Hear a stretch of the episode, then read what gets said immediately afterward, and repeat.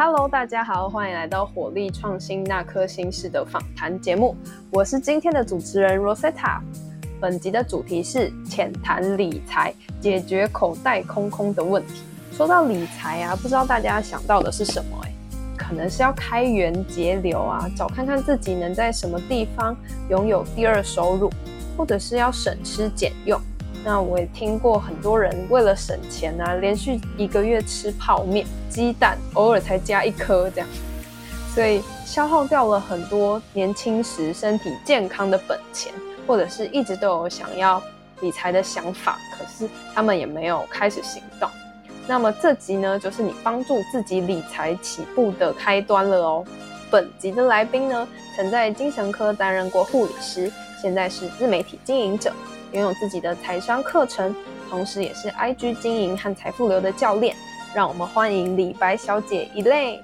Elaine 你好，Hello，大家好，我是 Elaine。原本我对今天的访谈就是觉得蛮紧张的，想说天哪，我这种理财新手要去访问一个已经很有经验的人，到底是凭什么这样？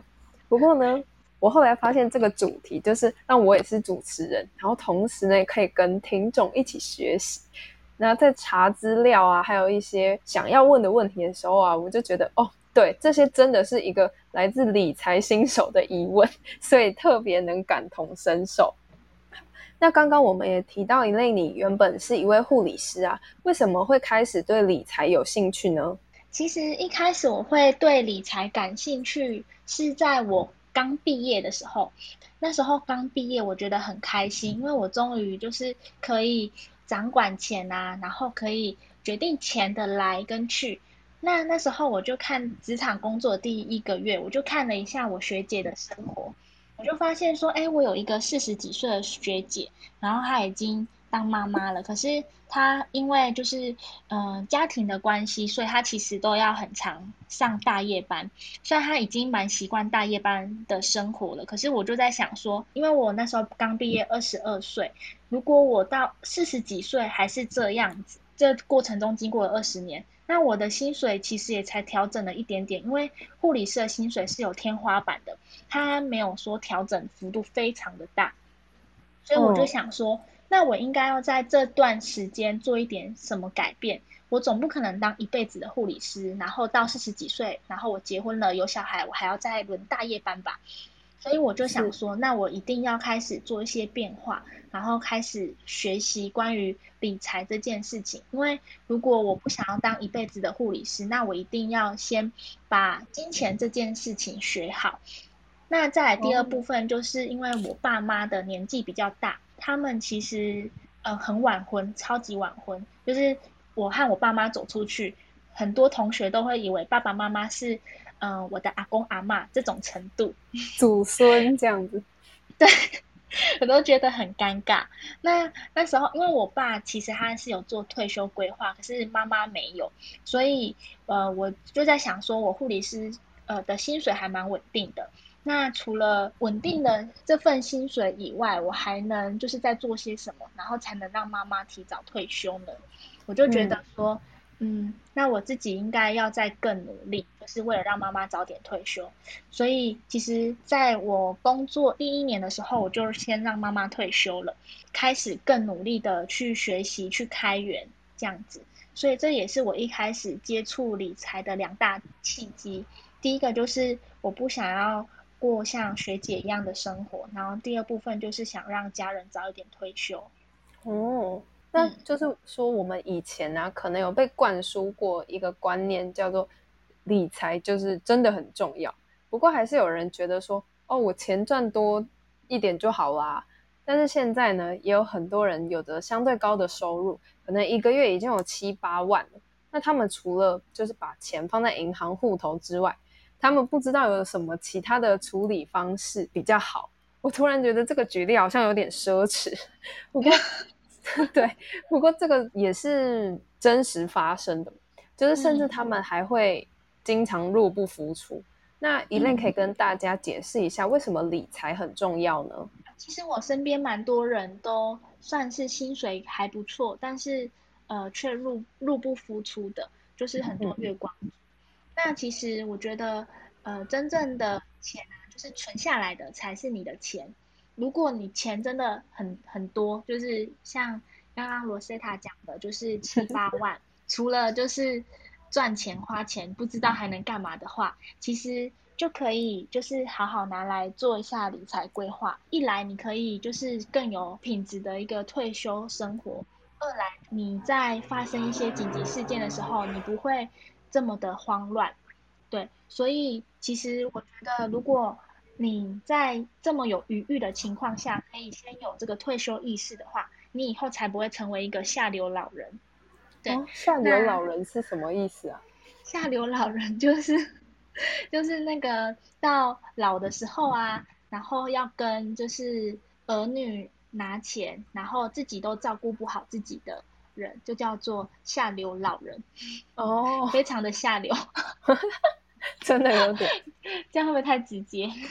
不会，所以就是如果真的很有余裕，其实可以先检视一下自己的保险规划是不是有做齐全，然后再来的话就是开始做一下你的收支管理，就是收入跟支出的管理。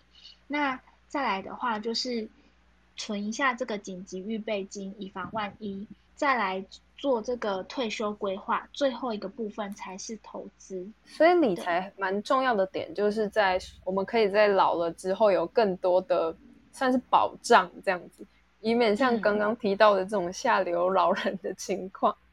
对，没错。那现在大家也就是知道为什么理财很重要了。那第一件事情，知道一件事情很重要的第一步骤，就是赶快动手去做嘛。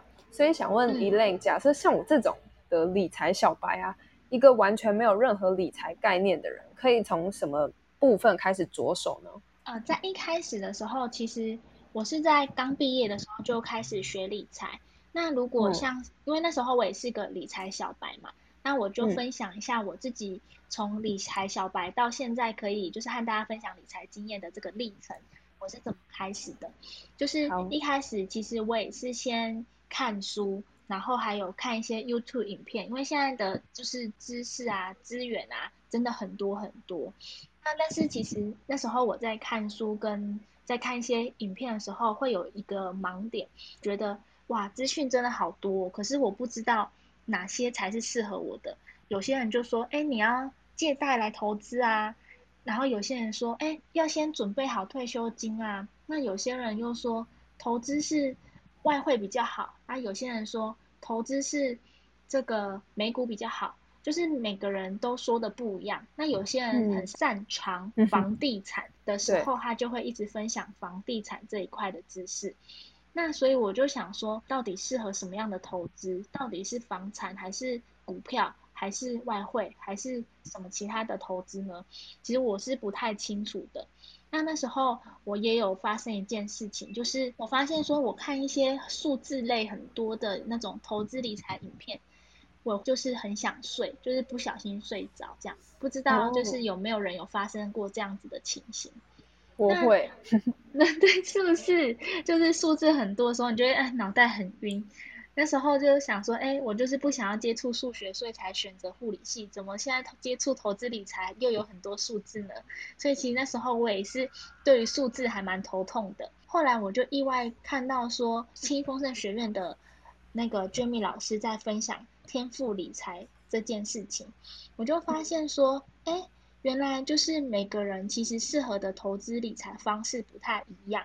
所以那时候我就去测了我的天赋。我就发现说，我的天赋特质原来是明星特质。明星特质，对，它就是这个天赋测验其实是来自英国，然后它的发明人叫做 Roger，那他就把人分成就是四个能量八个特质，那我就是属于发电机能量高，然后嗯其中的这个明星特质，那这样的人有什么样的特色呢？就是非常的有发想力，就是很有创意。那有时候会比较天马行空，然后还有呃明星的话就是比较有美感，对于美这件事情是还蛮重视的，对，所以我就有加上说，以我那时候就是做完天赋测验会有一个图，会有一个天赋图。那我整体来说就是我还蛮喜欢跟人接触的，那我的这个数字逻辑比较偏弱，那我就才发现说，哦，原来我看到那些数字很多的影片会睡着，不是没有原因的，因为这本来就是我的弱项。可是我又硬要去学习这件事情，我就会变得很辛苦。在测完之后，我就整个豁然开朗，我就发现说，我根本就不需要强迫自己去学习那种数字很多的投资，也有那种很简单的投资，像是嗯 ETF 投资啊，你不需要每天盯盘，然后还有像是景气循环投资，也是不需要一直盯盘的投资，我就发现说。哎，这个投资方式很适合我，那我就开始投资理财这方面就越来越顺流了。哦，对，所以这个是我的一个呃新手到现在开始会投资会理财的一个例子。嗯，那在刚开始学习的时候是有就是像是特别去上什么课程啊，或者是买一些书来阅读之类的吗？嗯，有，那时候我看了蛮多书的。像是《富爸爸穷爸爸》《有钱人跟你想不一样》等等这些还蛮经典的一些书，然后我可以分享一下，就是我在还没有买课程上课学习的这个习惯以前，其实我是还蛮算是蛮敢冒险的。然后那时候我就就是在没有任何的知识背景的情况下，我就买了台股，然后就在台股就赔了几万块，但是同时也赚了几万块。我觉得。嗯，那时候还在护理师这份工作的时候，做台股投资蛮不太适合我的，因为那个台股是在早上的时候开盘嘛，所以那时候上白班，然后他又在白天开盘，我就觉得好紧张哦，就是边照顾病人，然后边想想着我今天的股票是涨还是跌呢？两边都很紧张，对，就一边病人在干，一边病人在吵啊，然后一边又在想着自己的股票，那时候就觉得心很累。所以这样子就是持续了几个月，赚赚赔赔，赚赚赔赔，整体来说也只有小赚一点点而已。嗯，对，所以我就觉得说，哇，这样子为了赚这一点点钱，然后我的心这么的累，好不值得哦。然后我就觉得还是要就是付费学习，让自己有一个系统性的一个投资理财方式会比较好。所以那时候我就有就是一一来就是去做天赋测验，二来就是开始学。美股 ETF 投资跟价值投资这样子，嗯嗯，那我们知道就是理财也有分很多种不同的情况嘛，有一些人是在已经有一些本金的状态下去分配他的金钱走向，不过就是针对刚出社会的新鲜人或者是快毕业的学生族群啊，他们的呃刚开始薪水可能比较不高，然后生活费又没有余裕了。那他们不理财的原因，可能就是因为，嗯，没有时间，然后呢，钱也不够，而且又像刚开始学习的时候看不懂。那尤其是钱不够的这个部分啊，他们没有多余的钱可以再去分配的时候，那这种情况会做怎么样的理财建议呢？嗯，就是在这一部分呢，我觉得焦点在哪里，哪里就会放大。当你就是 focus 在自己。的支出上，就是你觉得哇塞，支出真的好多，就是到底还有哪里可以省？感觉省 A 不对，省 B 也不对，就是每个都很重要啊。当你一直在专注在你还能省什么的时候，其实你的焦点就是一直在支出，那你就会忘记说，哎，其实你是可以提升收入的。当你专注在提升收入的时候，你就会换了一个思维，就是哎，我要怎么去赚钱？然后会开始去 follow，就是提升收入这方面的一个讯息，对，所以我觉得当呃新社会新鲜人一开始没有什么钱，然后又要花很多时间在工作上学习新技能的时候，其实我觉得这时候啊，反而可以在有限的时间内去多接触一些提升收入的一个资讯，然后再来就是先把自己原本既有的这个。薪水做一个很好的规划跟分配，那当你这样子践行了一阵子，发现说，哎，实施的还不错，当工作稳定之后，再来做一个可能另一个副业啊等等。因为像我一开始其实也是这样，一开始我还在就是摸索呃精神科护理师这份工作的时候，我也是呃花了三个月的时间学习，然后到半年慢慢上手之后，我才开始。从理财这方面开始着手，那那时候其实我就发现说，哎，理财这件事情真的是要去学习的，因为你用脑袋想很简单哦，就是我这个月省一点，然后下个月就是在省什么，这时候你就就是像回到我们刚刚讲的，你就是一直 focus 在支出嘛，对对，所以当你就是在练习的过程中，你会慢慢的找到属于自己的理财的方法。嗯哦，对，那对一般已经有一定收入的人的话，他们在分配收入的时候，应该怎么决定他们哪些可以放在储蓄，那哪些要用在日常花费啊，像是可能吃穿用度或者是一些小娱乐等等，或者是甚至说他们可以投资的金额的大小呢？就是呃，在这部分呢，罗塞塔那时候。你自己一般是在什么样的情况下你会去？应该是说，我想问问罗塞塔，你是怎么去分配你的收入跟支出的？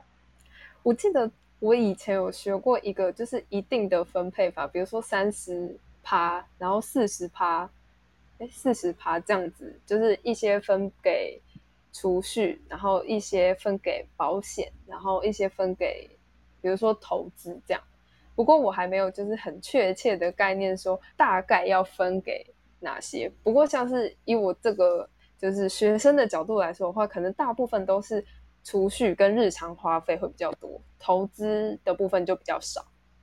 嗯，我觉得我觉得你很棒的是，你已经有开始在。做这方面的金钱练习了。当你有这样子在学生的时候就有这样子的一个存钱习惯，我觉得是很好的。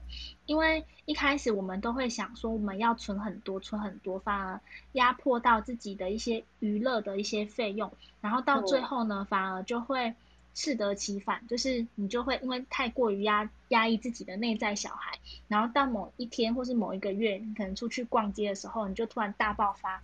哇，买了很多，很爽这样子。所以其实我觉得，在这个账户上的分配啊，还可以再多增加一个配得感账户。配得感账户，嗯，配得感是什么呢？就是我们在生活上，我们一定会有一些想要买的东西，但是有时候我们又会觉得说，嗯，买这个好吗？然后，我值值得买这个东西吗？要买吗？对，但是当你有这个配得感账户，可能，嗯，假设三千块好了，这三千块你不管买什么，你就是让自己觉得说我是配得的，就是不管它金额多少，就是自己只要不超过三千块，你就给他买。当你去练习自己的这个配得感的部分的时候，你才会内在。跟外在才会取得一个平衡，就是才不会出现说，哎，你很压抑自己，然后到最后突然大爆发的情形。因为你的就是你的内在小孩有适时的去做一个释放，你就不会让自己就是嗯起起伏伏，起起伏伏，你就可以很稳定、很稳定的存钱，然后再慢慢提升自己的储蓄率。储蓄率就是你每个月可能一开始只能存薪水的十 percent。然后到后来，你可以存到二十 percent、三十 percent，就是慢慢的去提升。对，然后再来的话，可以在一开始的时候，除了要有配得感账户以外，也要有一个账户是存钱。那这个存钱就是否这个紧急预备金用的。对，当你有这个配得感账户，然后你有这个紧急预备金，然后固定支出也都呃可以 cover，然后还有余裕的时候。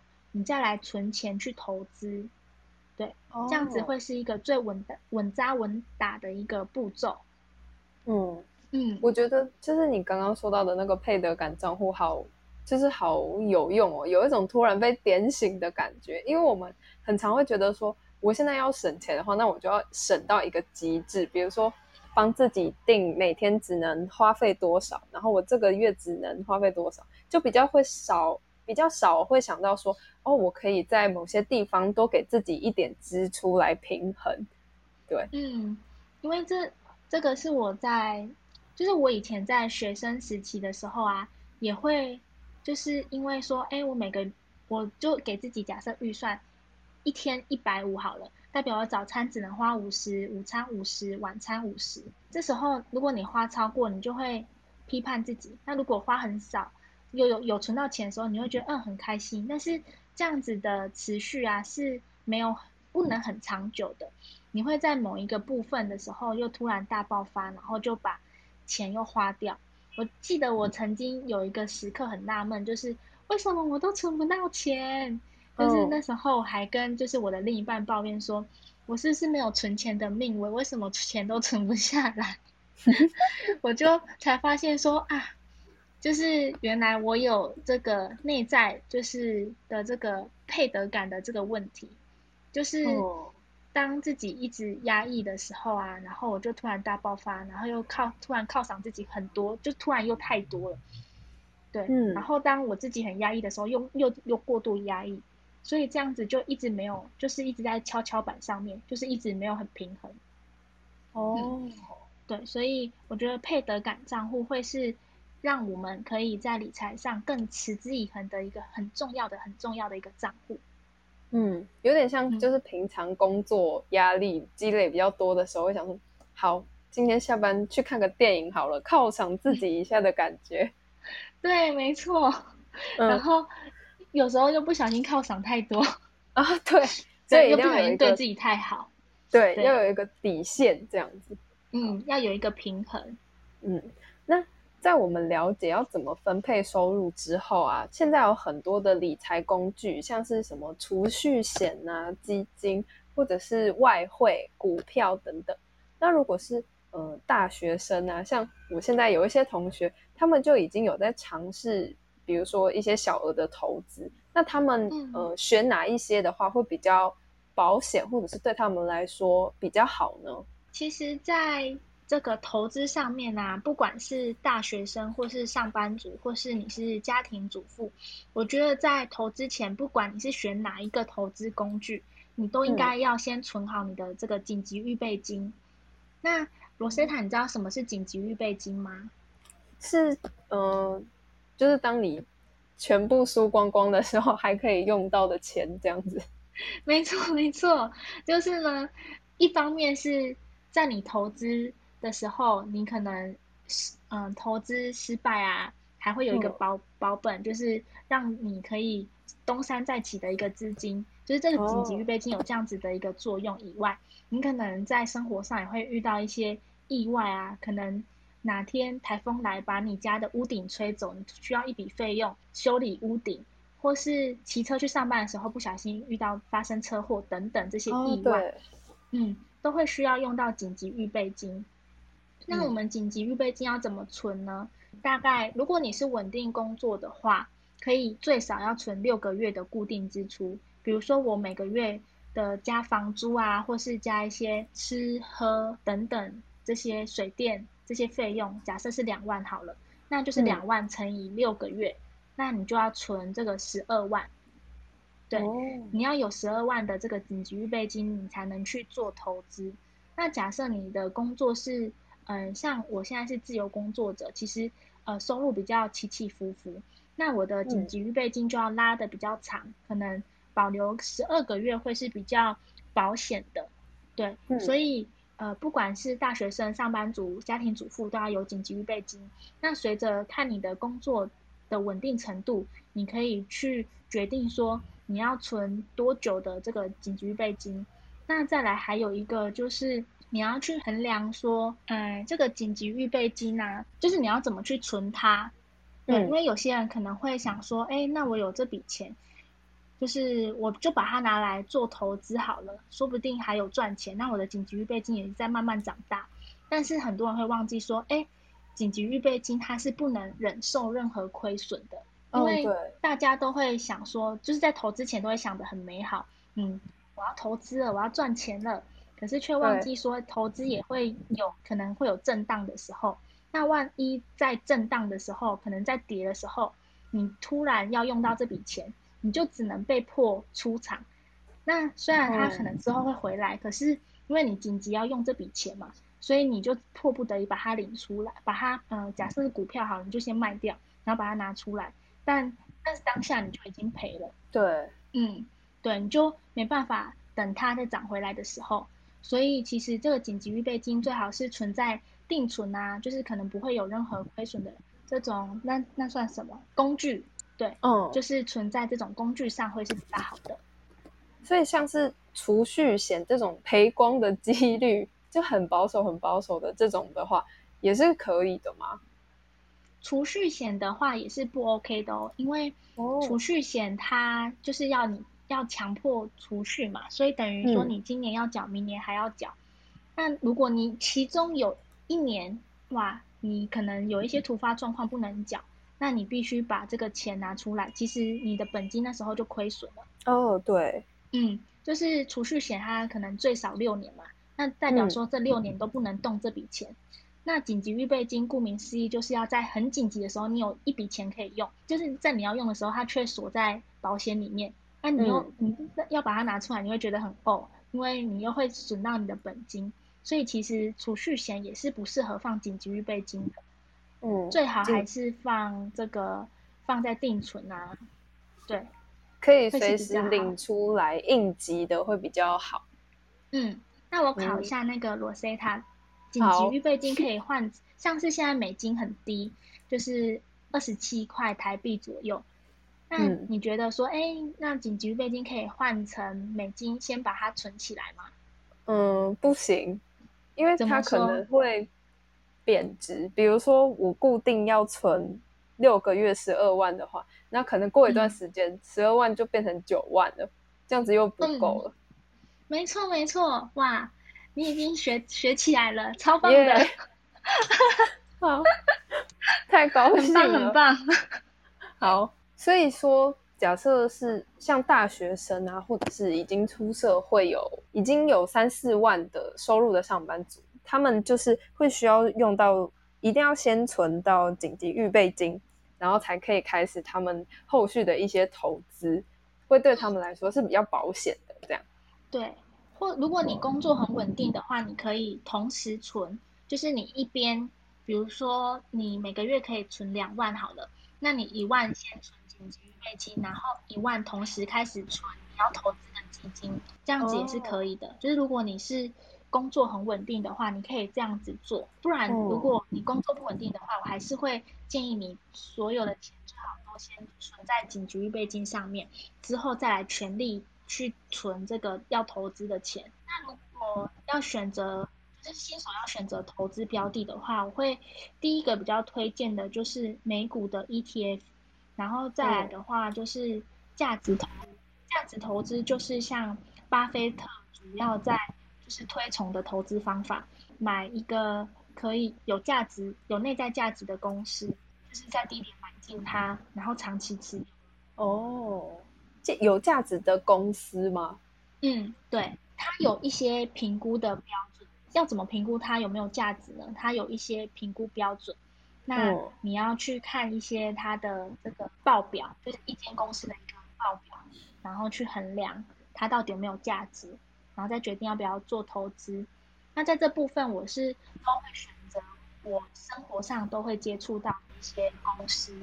像是苹果啊，或是可口可乐，或是好事多等等这些，我们都有在，就是平常都会接触到的一些美国公司，去看一下它的报表怎么样，然后再去长期持有它。哦，所以就是他们这类型的公司的话，算是嗯投入的风险会比较低，因为毕竟他们比较大，然后也不会很快就倒掉这种吗？嗯。就是他们有一定的，就是一定的历史，不是那种很新创的公司。嗯，那种的会相对来说比较不稳定，这样。啊，你说新创的公司吗？对，嗯，对，新创的公司相对会比较不稳定一点。哦，对，那你也可以从其他的呃标准去看它，就是看它有没有嗯稳定的一些护城河，去衡量说，哎。虽然它是新创，但是它还是值得投资。这部分又是另一个学问。好，那就是我们近期在股市当中有一个相当流行的名词，叫“当日冲销”，就是也就是当冲嘛，是一种就是短线的股票操作方法。那我上网查的意思呢，是在呃当天完成买进和卖出的交易，而且不会把股票留到下一个交易日。那透过两者之间的价差来赚取一些获利，这样。那如果在交易的过程中啊不如预期，就会亏钱，所以投资人呢也会要承担这笔费用，否则就会导致违约交割。那违约交割的意思呢，就是买股票成交之后扣款不成功，或者是卖股票之后没有给股票，那这样子就会让他们的信用有污点嘛，甚至把全部的身家都败光光这样。所以，呃，我记得前一阵子的新闻还蛮常出现什么什么年轻的什么投资精英，然后因为这件事情，然后就嗯收入或者是他投资的一些本金就直接消失了，这样。所以瞬间不是精英了，对，瞬间变成嗯不知道怎么说了。所以我想问依琳，就是你觉得学习理财到现在啊，什么样的心态会是最重要的呢？我觉得就是快则慢，慢则快。就是当你越心急，想要去获利，想要去翻倍的时候，这时候就应该要提醒自己该慢下来，稳扎稳打。那有时候你反而慢下来之后，却可以更快达到你想要的目标。这就是快则慢，慢则快的一个意思。那我觉得，通常本金小的人。就会很急着想要翻倍，想要一万变两万，两万变三万，三万变四万。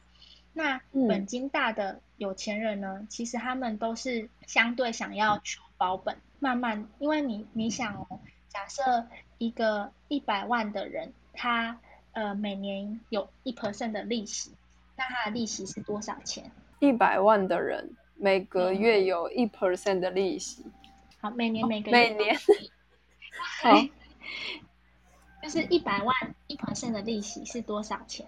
嗯，一 percent 一万吗？对，一万一万，没错。耶耶！那像是每个就是像一万的人，他一 percent 是多少钱？一万的人一 percent 一百元。对，所以你看哦，像是当我们的本金越来越大的时候，不管这个利息啊，可能是。一 percent 还是两 percent，感觉就是都会有这个落差。哦，嗯，你看一万跟一百块差很多，对不对？对对。那像是假设啊，今天罗塞塔你有一亿元，那你会去嗯，给你两个选择，就是 A 投资方式，就是你会放在一个起伏震荡很大的标的，可能今天你的一亿可能会变成两亿，还是？但是也有可能，就是在那天一亿就瞬间变成只剩一百万，哦，或者是直接归零变成负的，你还要赔钱。然后第二种投资方式是，哎，你每年就是复利一趴，哦，你会选择哪一种投资方式？但是每年复利一趴，它就比较不会有损到你的本金，它就是一直慢慢放着复利复利。嗯，应该是第二种，就是比较保险、稳扎稳打这样。没错，当你钱很多的时候，你事事都不想要赔掉任何一笔钱，一点点钱。对，就是当你钱越多的时候，其实你就会想要保本，最好这个就是一亿元一直留在你身边，就是越好。可是当你不觉得很奇怪吗？可是当我们钱很少的时候，一万两万，我们就觉得说啊，赔掉这一万没关系啦，一万再赚就有了，什么什么的。对对。就会觉得说，这思维上，哎，好矛盾，就是就是真的有钱人跟你想的不一样。嗯 对，本金小的时候，大家都急着想要翻倍，但本金大的时候，其实有钱人都是求保本，然后让钱慢慢的去复利的。所以我觉得说，呃，现在当冲啊，可能当天就让你赚个几千几万块，你可能会有很爽那种爽感。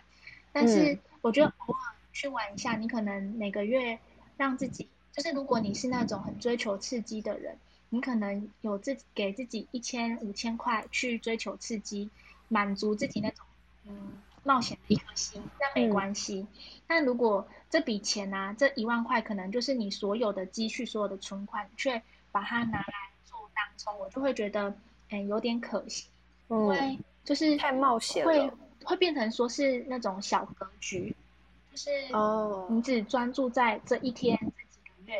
的这个钱，而不是有一个大局观，可能是你呃二十年、三十年，那你想哦，一样的一万块，你每个月都把它变成说，哎，存下来，存下来，然后透过像我们刚刚讲的，就是讲的方式，就是去复利，就是把它一直存着，然后让它一直生利息，一直生利息。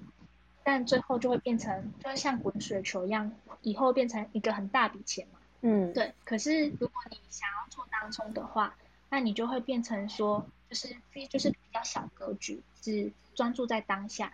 那如果我们这时候可以再换个视角，想的长远一点，其实你的钱啊，就会跟巴菲特一样，越滚越大。哦，对，我觉得刚刚提到的那个，就是赚的比较少的人，通常会觉得。好像赔掉没关系，可是赚的比较多的人就会觉得说，我要一步一步慢慢的来，就是突然有种豁然开朗的感觉。因为身边也有一些比较小额投资的人，不过他们在投资这上面，比如说虽然因为是比较小额，所以他们就会觉得好像没关系，好像没关系，所以就不知不觉赔掉更多了。嗯，对，所以快则慢，慢则快。当你一直想要赚快钱的时候，不妨让自己先停下来。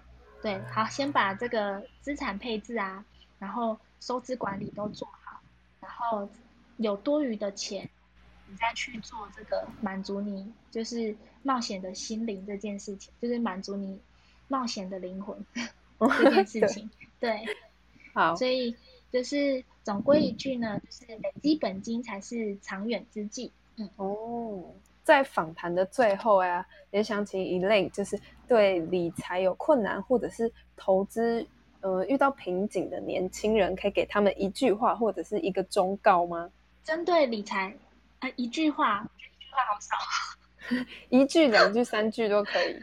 好，就是理财有困难呢，我觉得就是像我们。刚刚再帮大家复习一下，就是像我们刚刚讲到，焦点在哪里，哪里就会放大。如果你现在觉得理财有困难啊，不妨，呃，换个角度去想，说我现在能做什么，就是嗯，要怎么去增加自己的收入。那如果是投资遇到瓶颈的话，我会觉得说，哎，可以去检视一下，说这件事，这个瓶颈已经困扰你很久了吗？如果很久的话，我觉得不会是你的技术或是你的知识上出了问题，很重要的可能是你的心态上出现了一个问题，就是你的信念可能有卡住了，所以才会一直出现这个瓶颈。那如果是短期的话，我觉得可以先停下来检视一下自己整个理财规划啊，然后还有这个投资的配置上，整个是不是要做一个调整？再的话就是去找一个教练。这样你就可以少走很多冤枉路。嗯，那希望今天呢，就是原本对理财没有想法，或者是找不到方向的大家，在现在听完这个访谈之后呢，也有一些收获。那我们的访谈就先告一段落啦。现在即将进行到观众提问的环节。那我们特别呢，在活力创新的 IG 收集了一些问题。那第一个观众呢提问说，如果是他本身已经有负债了。像是背房贷啊，或者是有就学贷款这种情况，那薪水里面多余的钱，他都觉得说应该要拿去还。那他们怎么样的理财方式会比较好呢？如果你本身呢有负债，不管是什么债，就是可能房贷、车贷或是信贷，其实我会觉得要先理债，然后同时也做好理财，那最后才去思考投资。哦，因为我会遇到一些读者问我的问题，就是说。哎，我的这个投资的报酬率啊，都比我的那个贷款的利率啊还要高。我好想把所有的钱拿去做投资哦。哦，比如说，嗯呃，贷款的利率可能是五 percent，但是他投资可以到十 percent 的话，他就很想要把钱全部拿去做投资。那大家在这个时候啊，在可能景气很好的时候，投资就会就是比较顺的时候，就会忘记。这个这个风险的问题，嗯，没错，你可能在把所有的钱拿去做投资，然后暂缓去还债务的时候，如果你的投资啊可能突然赔钱，那其实你反而你的债又会更多，嗯，所以我觉得当你有债务的时候，其实反而不要去心急，反而先想说，你可以，你还是一样可以投资，但投资赚来的钱千万不要再去拿去投资，你可以把赚来的钱拿先，就是先还债。哦，债务这部分呢，就是还是要定期还，千万不要因为就是自己投资绩效很好，所以就把所有的钱拿去投资。对，那如果是哎本身不会投资的人，那我就会建议你全心全意的去做这个 还债务的动作。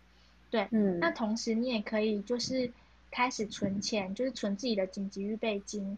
那当你的债务啊跟紧急预备金都存到的时候，你再开始投资。哦，这样子会是比较好的处理方式。对，会是比较好的一个顺序。哦，才不会说债务永远都还不完的感觉。哦，其实对对，有债务的人啊，先撇开就是知识技术面来讲，呃，有债务的人的能量状态也会比较不好。那当你能量状态不好的时候，其实你做什么事都会很不顺。嗯，之前呃一令 PO 过的一篇文，就是当你状态好的时候，遇到好像遇到很多事情都是啊遇到贵人，然后今天赚到钱，然后工作绩效又很好。可是当状态不好的时候，就是赔光，然后被老板骂，然后被同学排挤这种感觉。对，没错，没错，就是，嗯、不知道 Rosetta 你有没有印象说，比如说好了，呃，假设一样，我们都去加盟五十岚这家店，然后嗯大家都是一样加盟五十岚哦，然后五十岚也都是教那些加盟者一样的知识跟技术哦，但是为什么有些加盟店啊经营的很好，然后有些加盟店经营的很差？其实嗯跟经营者本身的一个能量状态会有很大的一个影响。哦，因为像有些人可能是带了很多款去做加盟，然后有些人是他本来就有这个余裕去做加盟，所以这两两个经营者的一个在他们的知识技术层面都一样的状状态下，就是他们 PK 能量状态的时候，那哦他们两个不同的人，两个不一样的状态就会产生不一样的结果。嗯嗯，所以如果有债务的人，我会建议还是赶快还比较好。哦，就是在呃能量状态比较差的时候，看事情的角度也会相对比较负面。嗯，像贷款去加盟的时候，就会想说，那我要赶快把钱赚回来，然后就会又回到我们那个快则慢，慢则快的感觉了。没错，哇，老 e t a 你好棒。举一反 三，你已经变成那个理财小达人了。好，那呃，第二个观众啊，他提问说，就是最近五倍券已经开始申请了，那之后会开始可以使用的嘛？那想知道一类会怎么去使用这些钱，或者是让他们发挥到嗯最大的效益呢？我觉得这个问题很棒诶，就是一开始我也是在这个五倍券上啊，就是做了不少研究，然后也有一番天人交战。因为之前呃那个什么三倍券的时候，我是领这个数位的，就是信用卡。那因为我本来就是个很常使用 Line Pay 啊那种行动支付或是信用卡的人，所以一开始我会觉得说，哎、这个数位的比较好。但是后来我想想，就是其实很多店家啊，或是我们出去玩住宿，其实很多店家都有提供很多优惠，可能嗯反而就是你花一千块，然后就是诶多赠送你一百块还是两百块的什么什么东西，或是给你增值。那其实那个绑定那个信用卡，就是我做过功课，可能好像最高八百块吗？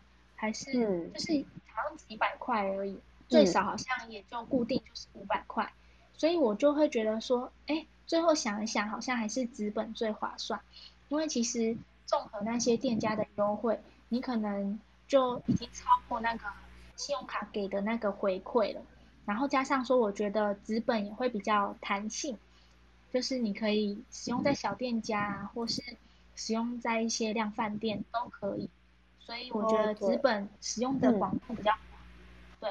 然后再优惠的话，其实如果要把它做到最大的效益，我觉得这个纸本好像比那个数位的效益还要更大。哦，就是在一嗯些没有行动支付的店的时候，他们还是可以做使用，然后甚至有更多的优惠这样。嗯，对，那就是还没申请的，大家可以参考看看一类的做法哦。对，没错。可以申请纸本，还蛮方便的。就是嗯去一下 Seven 啊，或是如果你有那个健保卡在身上，然后就可以直接不用出门就可以绑定了，就可以先登记啦，登记。嗯嗯。第三个呃，观众他问的问题是，呃，一令你本身是财富流的教练嘛？那可以说一下，就是财富流是在做什么呢？或者是说，呃，在引导学员的这段期间，有没有什么比较难忘的经验吗？哦，有，就是最近呢、就是我真的就是很喜欢财富流，因为财富流这个工具，其实它就是透过桌游那种娱乐的方式，然后嗯带着你去推演你四十年的人生，就是从二十岁到六十岁的这段期间的一个人生。那罗塞塔，你知不知道那个呃军事，我们也会去做推演。嗯，你是说军事就是那个军人的军吗？对对对对哦对，，对对对，就是可能要想象别人攻打我们的时候，我们要怎么去防御啊，还是什么的。哦那对，这个财富流沙盘推演啊，像是这样子的功能，就是我们去推，透过财富流推演去推演我们这四十年可能会发生的一些状况，像是结婚啊、生小孩啊、失业啊、失恋啊等等这些状况，然后去教练就会去看说，哎，当你发生这些状况的时候，你会出现什么样的反应，进而去看到你内在很深的一个问题，你的卡点，然后你的盲点，然后嗯进而去呃帮你分析说，哎，你下次怎么做可以更好？透过你再次的一个推演，你就可以再去做不一样的尝试跟挑战。我印象很深刻，就是有一个妈妈，她其实本来是很不会表达自己的，她不太会去请求别人的帮助。可是她在财富流，因为财富流毕竟就是呃推演嘛，就是可能几个小时就结束了，所以他决定在推演的时候做一些不一样的尝试跟变化。他就决定开口去请求别人帮助。哇哦，结果这开口给他带来一个很大的力量。他在最后就是心得分享的时候就哭了，哭就说了，对他说他从来没有开口请求过别人帮助，他没有想到就是请求别人帮助原来是这种感觉，所以就是嗯、呃在沙盘推演里面，你可以去做一些你本来不会做的事情，然后哦去累积那个力量。因为有些人会很害怕，害怕说在现实生活中做了什么事，什么事会发生什么样不好的结果。可是沙盘推演，你就可以把错误留在沙盘里，但是把智慧带回人生运用，哦这是我觉得对，很棒。就是可以先看一下自己会用什么样的处事方式去面对以后可能会遇到的问题，那以后遇到的时候就比较有一些经验了。嗯，对，就是你会发现说，哎，这跟我的是这个我在沙盘里面推演的情况有遇到啊，那我就可以知道我要怎么处理。哦，对，嗯，然后有些人就是呃，在就是很多人会把你现实的惯性带到沙盘里面，比如说你嗯现实生活中是个很爱做外汇、做当冲的人，那嗯你在这个沙盘里面就会一直抽金融卡，哦，然后教练就觉察到这一点，觉得说，哎，为什么你一直抽金融？你现实生活中有在做这样的投资吗？然后就透过引导提问的方式，慢慢去挖到玩家内在真正的一个问题。哦，然后也帮助他们呃解决这些问题，让他们以后在遇到的时候可以有更好的解决方式。嗯，然后嗯再来就是，我觉得还有一点很棒的是，就是现在财富流可以线上推，所以就可以认识不同国家的人。像我就有带过新加坡啊、马来西亚，还有就是中国的朋友跟香港的朋友一起在线上做推，所以我觉得这个也是一个扩展人脉一个很棒的一个方式。哦，可以嗯一起认识别人，这样。对，没错。然后如果推演很多次的话，其实你会有呃不一样的觉察。就是如果你第一次推演，你可能会不知道自己不知道。那第二次推演的时候，你就会开始就是变成说，你知道自己不知道，然后哦对再来第三次，你就会再进步，就变成说不知道自己知道。那可能经过教练提点，就发现哦，这这个我知道了，对，哦，然后第四次你就开始知道自己知道，哦，嗯，然后第五次你就可以知道规律。哦，对对，刚刚每一次的那个知道自己知道，知道自己不知道，我都想一下，什么好像有点绕口这样。哎，可以按暂停回放。好，我觉得这是很酷的，就是一个有点像是人生的引导的方式，哎，嗯，对，那还蛮棒的，很推荐大家就是可以来推演。好，那很谢谢大家今天的收听啊，也很谢谢 Elaine 今天精彩的分享。那那颗星是第七集的访谈节目就到此结束啦。若是听完呢，有任何的想法，也欢迎到火力创新或者是 Elaine 的 IG 私讯我们哦。那 Elaine 你的 IG 名称可以跟大家说一下吗？我的 IG 名称是 E L A I N E B L O G 点 U S。好，那谢谢 Elaine，我们下周见，大家拜拜。谢谢大家，拜拜。也谢谢 Elaine。